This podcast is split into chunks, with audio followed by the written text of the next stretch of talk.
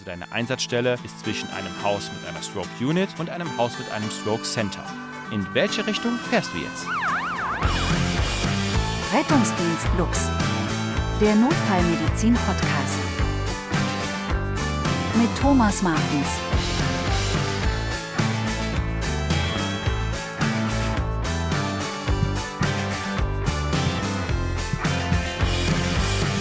,9 Millionen Neurone, 14 Milliarden Synapsen und 12 Kilometer an myelinisierenden Fasern. Das verliert ein Patient mit einem akuten zerebrovaskulären Insult, dem Schlaganfall, pro Minute. Oder anders ausgedrückt, das ischämische Hirngewebe altert mit jeder Stunde um circa dreieinhalb Jahre. Der Leitspruch der Schlaganfallversorgung könnte also passender nicht sein: Time is Brain. Solche Patienten profitieren von einer schnellen und effizienten Diagnostik und Therapie. Und genau da liegt die große Verantwortung in den Händen derer, die zuerst beim Patienten vor Ort sind, also namentlich bei uns Präklinikern. Damit wir unseren Beitrag in der Versorgungskette leisten können, ist unsere Aufgabe neben der Stabilisierung der Patienten vor allem die richtige Triagierung und damit die richtige Einsatztaktik. Und wenn du jetzt der Meinung bist, dass der Patient in das nächstgelegene Spital mit einem CT gehört, dann ist dieser Podcast hier genau das Richtige für dich. Wir klären heute in dieser Folge, welche Differentialdiagnosen zum Schlaganfall beachtet werden müssen, was die Unterschiede zwischen einer Stroke Unit und einem Stroke Center sind und wann dein Patient von Analysetherapie und wann er von einer mechanischen Thrombektomie profitiert. Und wir klären auch noch, welches präklinische Versorgungskonzept für deinen Patienten das Richtige ist. Wir nähern uns also dem Thema Schlaganfall von einer einsatztaktischen Sicht. Eine pickepackevolle Sendung erwartet dich heute in dieser Ausgabe von Rettungsdienst Lux, der Notfallmedizin Podcast. Besonders diese drei Fragen solltest du am Ende beantworten können. Das Quiz zur heutigen Folge zum Schlaganfall. Willkommen zum Quiz. Bist du bereit? Los geht's. Frage 1. Was sind die möglichen Differentialdiagnosen zum Schlaganfall? Frage 2. Was ist für die Präklinik der entscheidende Unterschied zwischen einer Stroke Unit und einem Stroke Center? Frage 3. Bei welcher Entscheidungsfindung hilft dir der Ray Score in der Präklinik? Der Stroke, Schlaganfall oder CVI, wie wir hier in der Schweiz eher sagen, das ist heute unser Thema und zwar befassen wir uns heute mit der richtigen Einsatztaktik. Bevor wir da so richtig in die Materie eintauchen, klären wir erst einmal die Krankheitsbilder, die zwar gerne heute hier mitspielen würden, aber nur so tun, als wären sie ein Schlaganfall. Das sind die Stroke Mimics oder unsere Differentialdiagnosen beim Verdacht auf einen Schlaganfall. Und dafür spielen wir eine Runde Familienduell. Wir haben heute Familie Biens bei uns zu Gast. Nino, du bist als erster dran. Wir suchen die fünf häufigsten Antworten.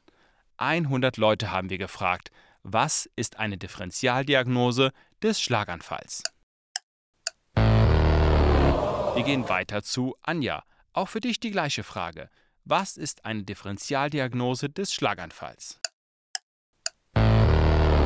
Naja, Familie Biens ist nicht mehr ganz so flott drauf, wie wir das kennen, also klären wir das Ganze schnell auf. Ein Stroke-Mimic ist die Hypoglykämie. Die präsentiert sich neurologisch eher sehr variabel, aber vor allem mit einer Vigilanzminderung. Es sind aber auch eine Aphasie oder eine Hemiparese möglich. Und die Diagnostik zur Abgrenzung zum Schlaganfall ist für uns in der Präklinik ganz einfach die BZ-Messung. Dann hätten wir noch die Migräne mit Aura. Bei der Migräne kann es zu Gesichtsfeldausfällen kommen, zu Sprachstörungen und selten auch mal zu Paresen. Wie wir der Migräne auf die Schliche kommen, ist eine gute Anamnese und eine typische Kopfschmerzsymptomatik. Eine weitere Differentialdiagnose ist der epileptische Anfall. Der präsentiert sich neurologisch auch sehr variabel. Postiktal kann es schon mal zu einer Totschen Parese kommen auf die Schliche kommen mit dem epileptischen Anfall, ebenfalls mit einer guten Anamnese und gegebenenfalls mit einem Zungenbiss oder einer Enuresis. Zwei weitere Differentialdiagnosen sind die Neuritis vestibularis und der BPLS. Diese präsentieren sich neurologisch mit Drehschwindel und Nystagmus. Auch hier kann die Anamnese wieder wegweisend sein. Und wenn du unseren Podcast zum Schwindel gehört hast, dann findest du auch charakteristische Untersuchungsbefunde. Und eine letzte Differentialdiagnose, aber diese Liste ist bestimmt nicht abschließend, ist die Alkoholintoxikation. Auch hier können die neurologischen Symptome variabel sein. Häufig kannst du hier eine verwaschene Sprache oder Gangstörungen beobachten. Herausfinden kannst du das in der Präklinik durch eine gute Anamnese, gegebenenfalls durch einen Alkoholfötor, aber sonst sind deine Hände hier recht gebunden. Also fassen wir die Stroke Mimics noch einmal zusammen. Es gibt Krankheitsbilder, die ähnliche Symptomatiken wie ein Schlaganfall aufweisen, die wir aber mit unserer Diagnostik und Anamnese herausfiltern können. Mein persönlicher Favorit ist ja die Neuritis vestibularis. Wenn man dort wirklich differenzieren möchte, dann braucht man schon wirklich Know-how in der akuten Schwindeldiagnostik. Das Know-how findest du übrigens bereits bei uns, denn Rettungsdienst Lux hat dazu bereits eine Folge gemacht. Die verlinke ich dir einmal in den Show Notes. Nun gut, nun gut, schreiten wir also voran. Im nächsten Teil schauen wir uns die Schweizer Leitlinien beim Schlaganfall an und klären allgemeine Begriffe rund um die Schlaganfallversorgung wie Lysefenster, Thrombektomie oder Stroke Unit. Jetzt folgt erstmal meine Lieblingskategorie in diesem Podcast, Klugscheißerwissen. Let's go! Und jetzt Klugscheißerwissen Feuerwerk. In 60 Sekunden, circa. Penumbra. Penumbra bedeutet so viel wie im Halbschatten liegend. In der Neurologie beschreibt der Begriff den Bereich um einen Infarktkern herum, der zwar ebenfalls minder versorgt ist, aber durch eine entsprechende Maßnahme noch zu retten wäre. Darum sprechen Neurologen auch vom Tissue at Risk. Die NYHSS-Skala. Du machst bei deinem Patienten den BFAST, der Neurologe im Spital macht den NYHSS. NYHSS steht für National Institute of Health Stroke Scale und ist eine standardisierte und zeitsparende Beurteilung der Schwere neurologischer Defizite beim Schlaganfall. Sie dient nicht nur in der Akutphase zur Objektivierung der Befunde, sondern auch als Verlaufskontrolle. Erfahrene Anwender brauchen für die Durchführung der 13 Testpunkte so knappe 10 Minuten. Recht zeitaufwendig, dafür gibt es 0 bis 42 Punkte zu vergeben. Und je höher die Punktzahl, desto mehr Matsche ist dein Patient in der Birne. Rettungsdienst Lux, der Podcast, Teil 2. Nehmen wir an, du triffst im Einsatz auf einen Patienten, der als Leitsymptom ein neues und plötzlich aufgetretenes fokal-neurologisches Defizit hat. Fokal leitet sich in diesem Zusammenhang vom Fokus oder Fokussieren ab. Gemeint ist damit zum Beispiel ein motorisch-sensorisches Defizit, Sprach-, Sprech- oder Sehstörungen. Ich habe einen Studierenden hier und der hat einen Flipchart vor sich. Wie heißt du eigentlich nochmal? Was haltet ihr von drei Schilling? Und wir vergessen den Namen. Ah, ja. Ja, schreib doch mal bitte kurz auf, welche Begriffe dir so beim Thema Schlaganfall durch den Kopf gehen. Mhm. Ja. Okay, nicht schlecht. Wir haben Lysefenster, Thrombektomie, Unterschied Stroke Unit und Stroke Center, verschiedene Zeitfenster wie Last Seen Normal oder Wake Up Stroke und verschiedene Versorgungskonzepte. An diese ganzen Begriffe wagen wir uns jetzt im zweiten Teil dieses Podcasts einmal Schritt für Schritt heran. Wir starten mit den Begriffen Stroke Unit und Stroke Center. Eine Stroke Unit kennt wahrscheinlich jeder in der Notfallmedizin. Dort werden Patienten mit neu und akut aufgetretenen fokalen neurologischen Defiziten von uns hospitalisiert. Aber was unterscheidet jetzt die Stroke Unit vom Stroke Center? Fangen wir allgemein mit den Leistungsanforderungen an. Die werden länderspezifisch von verschiedenen Fachgesellschaften festgelegt. Ich beziehe mich hier auf die Definition der Schweizerischen Hirngesellschaft. Im Grunde sind die Qualitätsanforderungen aber sehr ähnlich. Eine Stroke Unit muss demnach verschiedene Kriterien erfüllen. Darunter fällt zum Beispiel, dass eine Intensivstation im Haus vorhanden sein muss, CT- und MRI-Bereitschaft 24-7 und was auch 24-7 verfügbar sein muss, ist ein Neurologe. Und das sind jetzt nur einige der Leistungsfaktoren, die eine Stroke Unit kennzeichnen. Hinzu kommt zum Beispiel auch noch, dass eine Mindestfallzahl an neurologischen Patienten und eine Mindestfallzahl an durchgeführten systemischen Lysetherapien nachgewiesen werden muss. Stellt sich mir jetzt direkt die Frage, warum man denn so enge Kriterien für eine Stroke Unit setzt. Und die Antwort ist eigentlich ganz simpel, weil man sich die Daten angeschaut hat. Randomisierte, kontrollierte Studien konnten mehr als eindeutig zeigen, dass Patienten in spezialisierten Häusern viel effizienter und vor allem viel zeitkritischer behandelt werden als in einem Spital ohne eine solche Infrastruktur und ohne entsprechende Routine.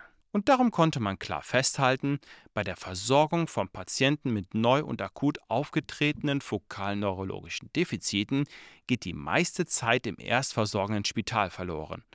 Mega spannend zu lesen. Eine dieser Studien habe ich dir in den Shownotes verlinkt, falls du Lust hast, einmal nachzulesen. Okay, damit hätten wir die Stroke Unit so ein wenig besprochen. Für uns in der Präklinik kann man sich unterm Strich aber simpel merken, ein Haus mit einer Stroke Unit ist spezialisiert für die notfallmäßige Versorgung eines neurologischen Patienten und hat das Know-how und die Infrastruktur für eine systemische Lysetherapie. Systemische Lysetherapie, vielleicht wollen wir den Begriff noch etwas genauer definieren. Dem Patienten wird bei diesem Verfahren Alteplase oder Aktilyse verabreicht. Diese Medikamente sorgen dafür, dass das im Blut zirkulierende Plasminogen in Plasmin umgewandelt wird.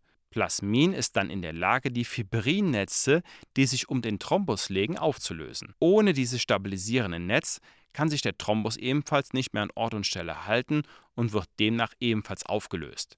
Altiplase und Aktilyse also wirken fibrinolytisch und thrombolytisch. Weniger Thrombus, mehr Hirn kann man sagen. Was kann jetzt das Stroke Center, was die Stroke Unit nicht kann? Die Fachgesellschaft spricht als großen und entscheidenden Unterschied, dass das Stroke Center hochspezialisierte Medizin betreiben kann. Dazu gehört unter anderem neben alles, was so eine Stroke Unit bereits leisten kann, auch noch die Möglichkeit einer notfallmäßigen Kraniotomie im Haus und die Möglichkeit einer mechanischen Thrombektomie. Was heißt denn jetzt hier mechanische Thrombektomie? Neben der schon angesprochenen medikamentösen Therapie mit Alteplase und Aktilyse kann der Thrombus je nach betroffenen Gefäß mechanisch, also mit einem Stent herausgeholt werden.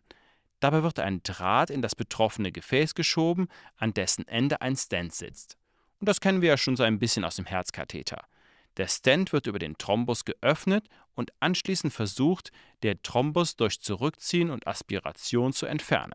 Die mechanische Thrombektomie ist ein Verfahren, das man einsetzt, vor allem wenn größere Gefäße verschlossen sind. Gut, damit hätten wir die grundlegenden Unterschiede zwischen einer Stroke Unit und einem Stroke Center geklärt. Das Stroke Center kann alles, was die Stroke Unit auch so kann plus noch ein paar kleine Kunststücke mehr. Wir halten es in der Präklinik ja gerne pragmatisch, also karren wir jetzt einfach alle Patienten mit neu und akut aufgetretenem fokalen neurologischen Defizit ins Stroke Center und fertig. Nein, so einfach ist das leider nicht. Und unter Umständen kann eine mangelnde Diagnose und Anamnese in der Präklinik zu einer Über- oder Untertriagierung durch den Rettungsdienst führen und beide Szenarien können drastische Folgen für die Patienten haben. Ja, pff, was machen wir denn jetzt? Erst einmal müssen wir ja wissen, wann ein Patient überhaupt ein Stroke Center braucht. Also mit anderen Worten, was sind die Indikationen und die Kontraindikationen für eine Lysetherapie und für eine mechanische Thrombektomie? Tja, vorweg muss man leider sagen, es ist etwas kompliziert. Bei der systemischen Thrombolyse handelt es sich sehr häufig um eine Einzelfallentscheidung nach einer Risikoabwägung mit genauer Aufklärung von Patienten und deren Angehörigen, bla bla bla bla. Aber Trotzdem können wir mit unserer Anamnese vor Ort die Weichen für das Outcome des Patienten stellen. Also welche Patienten kommen denn erstmal grundsätzlich für eine Lysetherapie in Frage?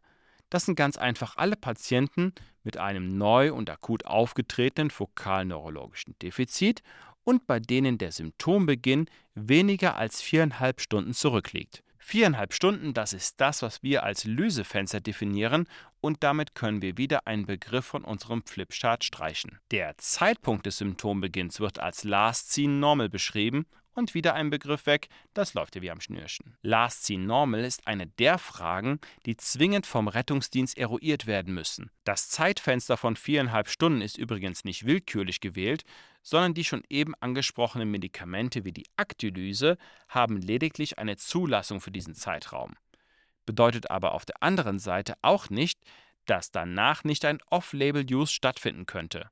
Beim Lysefenster ist das Fenster also nicht ganz zu nach viereinhalb Stunden, sondern vielleicht doch noch einen kleinen Spalt offen. Das kann aber letztendlich nur der Neurologe entscheiden in Zusammenschau von allen Diagnosen und Befunden. Anyway, wie frage ich aber die Patienten oder deren Angehörigen gezielt nach dem Ereigniszeitpunkt, also dem Last Seen Normal? Schlicht zu fragen, wann das ganze Dilemma begonnen hat, ist sicherlich nicht die richtige Lösung, wie wir gleich noch sehen werden. Hilfreicher sind gezielte Fragen.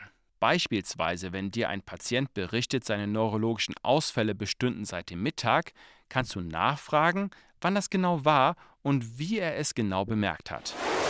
Wann ist Ihnen bei Ihrem Mann aufgefallen, dass er auf der rechten Körperseite keine Kraft hat? Das war beim Mittagessen. Können Sie sagen, um wie viel Uhr das genau war und was ganz genau passiert ist, als Sie das bemerkt haben? Wir wollten um 12 Uhr Mittag essen.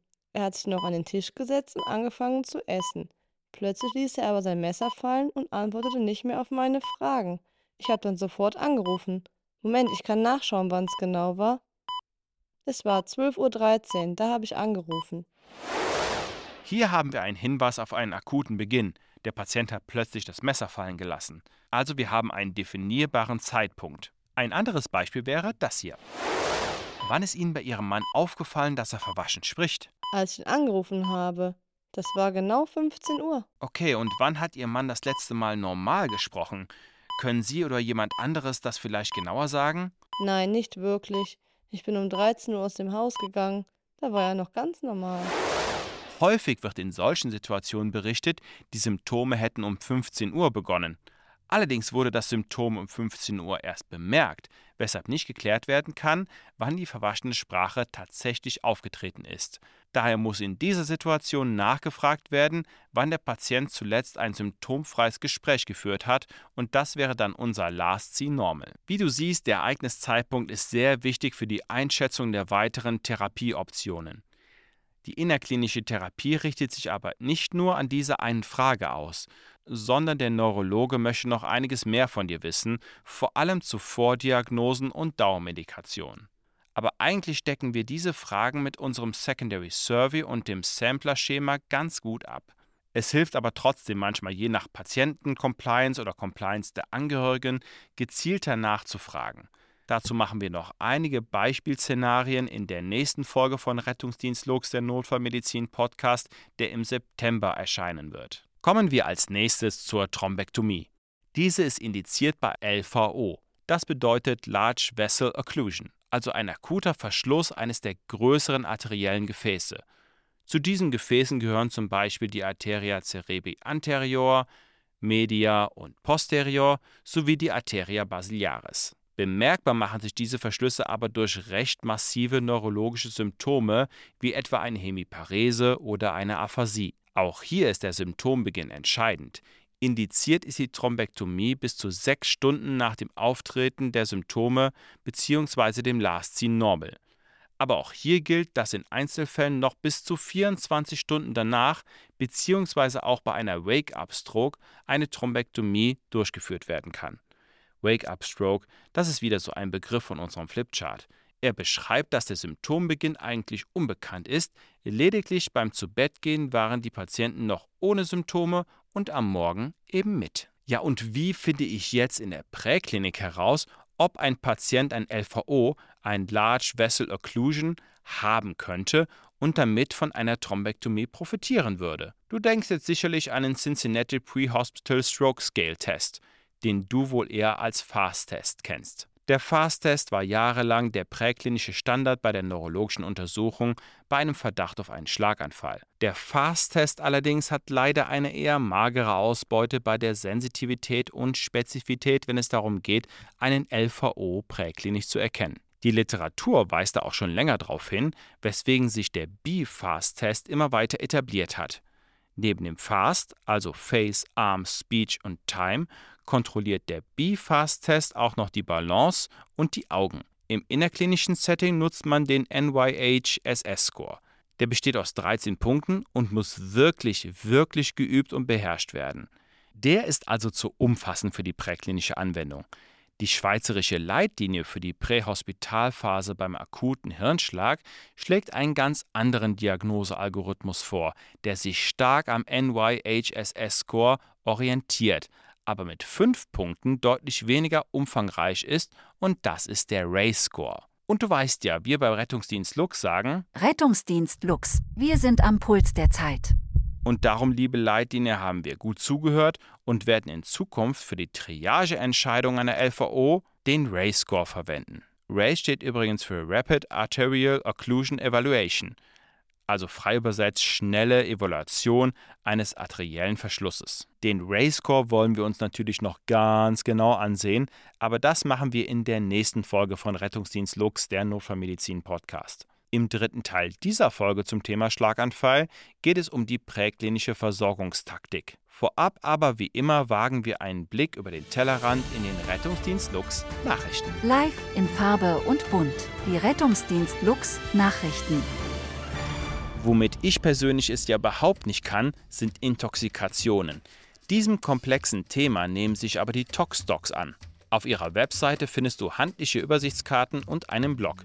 Im letzten Beitrag ging es um die Ingestition ätzender Substanzen.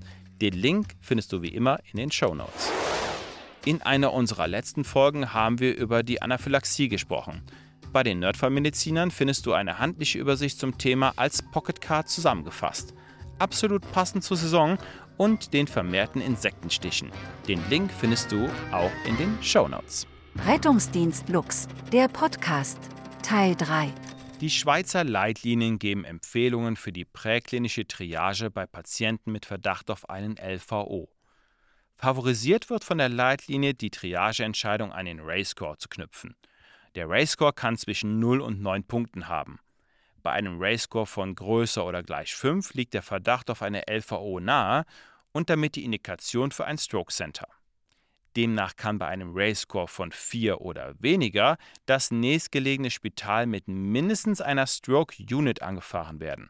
Aber natürlich ist das auch abhängig vom klinischen Zustand des Patienten.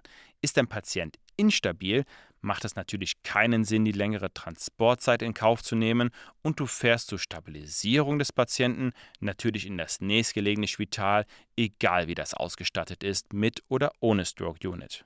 Grundsätzlich geben die Leitlinien aber die Empfehlung, alle Patienten mit einem neu und akut aufgetretenen fokalen neurologischen Defizit in ein Haus zu fahren, das entweder über eine Stroke Unit oder ein Stroke Center verfügt. Es soll also vermieden werden, so einen Patienten in ein peripheres Spital ohne diese Infrastruktur zu fahren. Eben als einzige Ausnahme ist die kardiorespiratorische Instabilität. Jetzt gibt es ja noch den Fall, dass die Symptome und klinischen Zeichen alle bereits verschwunden sind und deine Verdachtsdiagnose TIA lautet. Dann kann der Patient laut der Leitlinie auch ohne Sonderrechte transportiert werden, aber auch hier muss die Zielklinik mindestens eine Stroke Unit haben. Dasselbe gilt bei Patienten mit einer entsprechenden Patientenverfügung oder mit einer vorbestehenden Komorbidität. Also laut der Leitlinie sind periphere Spitäler eher zu vermeiden. Aber trotzdem, was, wenn du jetzt mitten im Nirgendwo stehst und du nicht direkt das Stroke Center vor der Nase hast? Sollst du dann wirklich an dem nächstgelegenen Spital vorbeifahren oder beim Verdacht auf einen LVO wirklich am nächsten Spital mit einer Stroke Unit vorbeifahren, um ins Stroke Center zu kommen? Na, auch hier wird durch die Leitlinie eine klare Aussage gemacht. Wenn die Fahrzeit zum Stroke Center unter 20 Minuten liegt, dann soll bei Patienten mit Verdacht auf einen LVO also einem Ray-Score von mindestens 5 oder höher, das Stroke Center direkt angefahren werden. Dauert der Transport aber länger als 20 Minuten, dann hat nach der aktuellen Datenlage der Patient eher einen Benefit von der Erstversorgung in einem Spital mit einer Stroke Unit. Schließt sich ja gleich die nächste Frage an. Nehmen wir an, du hast einen Patienten mit einem Verdacht auf einem LVO, also einem Ray-Score von mindestens 5. Dann sollte der ja nach Möglichkeit in ein Stroke Center gefahren werden.